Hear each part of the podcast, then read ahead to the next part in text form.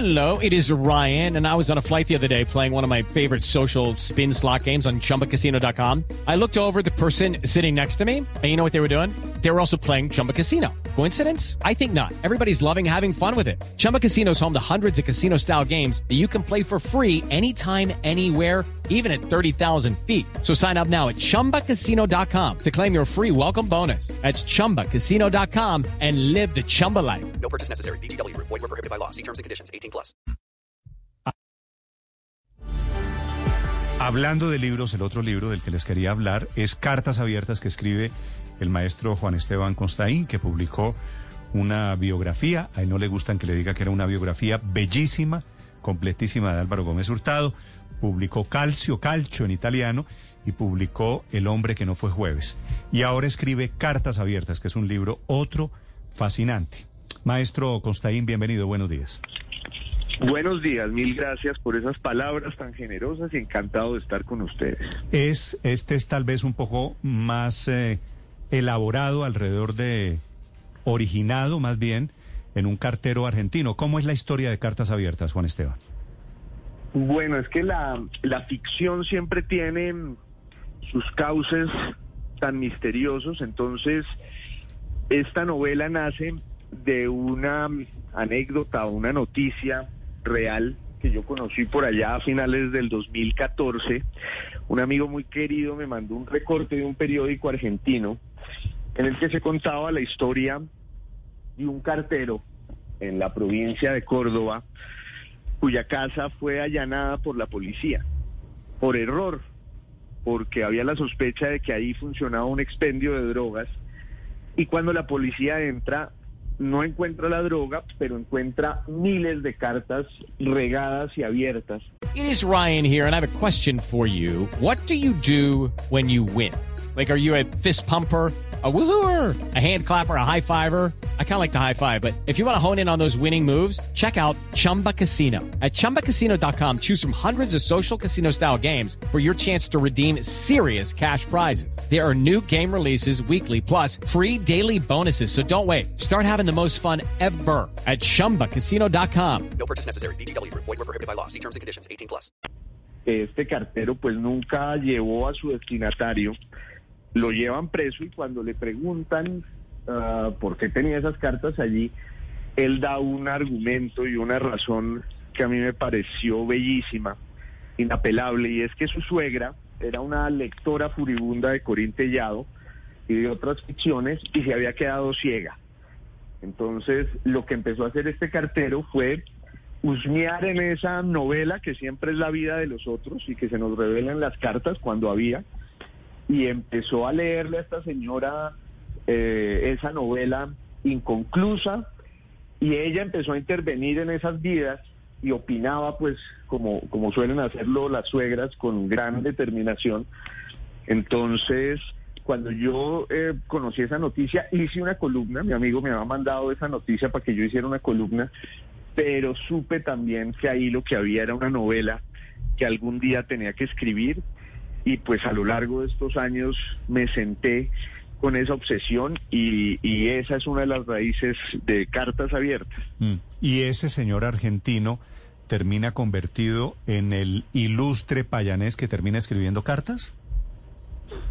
Claro, porque entre otras hay como un guiño ahí en el, en el nombre del protagonista de mi novela, que es un payanés nacido en 1920 o 1921, muy raro, muy anacrónico, desde niño entregado a los gustos más estrafalarios que tienen que ver como con el pasado y su exaltación, entonces le fascinan los libros antiguos, las cartas, y ese personaje, ese protagonista de la novela, se llama Marcelino Quijano y Cuadra, y el nombre es el mismo nombre del cartero malhadado argentino, ahí yo le hago un, un homenaje más que justo, y entonces el protagonista de mi novela es este personaje muy raro, que conoce en la Argentina a una mujer ciega con una gran fortuna y entre los dos deciden crear una empresa que consiste en robarles cartas a los carteros para ver si allí hay alguien que esté viviendo una tragedia en la que ellos puedan intervenir como si fueran dioses anónimos y bienhechores y empiezan a, a mejorar la vida de la gente a partir de sus cartas y eso pues los va eh, vinculando con una cantidad de, de peripecias y episodios medio delirantes eh, que desembocan todos en un episodio colombiano que sí es real, que fue el de la paz entre el Estado soberano de Boyacá y el Reino de Bélgica que estuvieron en guerra durante 120 años sin que nadie lo supiera. Eso le quería preguntar, pero estamos a punto de tirarnos la lectura de la novela, ¿no? No, porque eso usted sabe que como en las películas uno cuenta la película y siempre la gente va y la ve, eh, porque en realidad pues yo doy como unas pistas de la trama, la trama tiene que ver con eso, porque sí hay ese ingrediente adicional, además de lo de las cartas, que incluye muchas cosas. La verdad es que pues no, no hemos revelado tampoco tanto, Mm. pero al final eh, la novela desemboca en ese episodio de la vida colombiana que... Ese, que- ese, que- ese episodio de la guerra entre Bélgica y Boyacá, ¿es cierto, Juan Esteban? Sí, ese episodio es cierto, eh, como todos los delirios de nuestra historia, que si uno los cuenta en una novela nadie los cree, pero el problema es que ocurrieron. Entonces, resulta que en 1987, un grandísimo embajador belga que hubo en Colombia, que se llamaba Willie Stevens, eh, que se llama porque todavía, todavía vive y es un gran personaje, estaba en, en una reunión en, la, en el Palacio de Nariño y alguien le dijo, oiga, señor embajador, tenga cuidado porque usted está en territorio enemigo. Y el pobre tipo pues no entendía de lo que le hablaban y se puso a averiguar y descubrió esta leyenda y este mito de que en 1867 un espadón, un- uno de estos militarotes de los estados soberanos, cuando Colombia era una federación, le había declarado la guerra a Bélgica por un lío de faldas.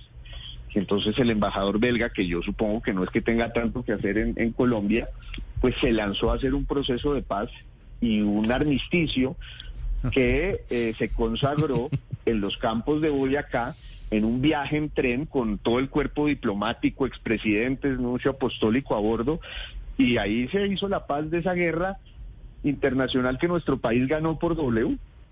Pero, pero m- se mantenía vigente el estado de guerra a pesar del armisticio, a pesar de, de todo el, el episodio de la firma del Tratado de Paz.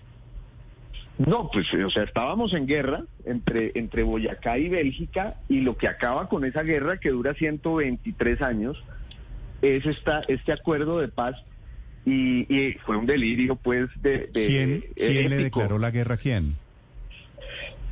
Se la declaró, dice la leyenda, el general Santos Gutiérrez, eh, que se enamoró de la hija de un ingeniero belga que estaba en Boyacá. Y el ingeniero belga apenas se da cuenta pues de que su hija va a caer en manos de, este caudillo desde los 11 años, que no había hecho sino pelear guerras civiles.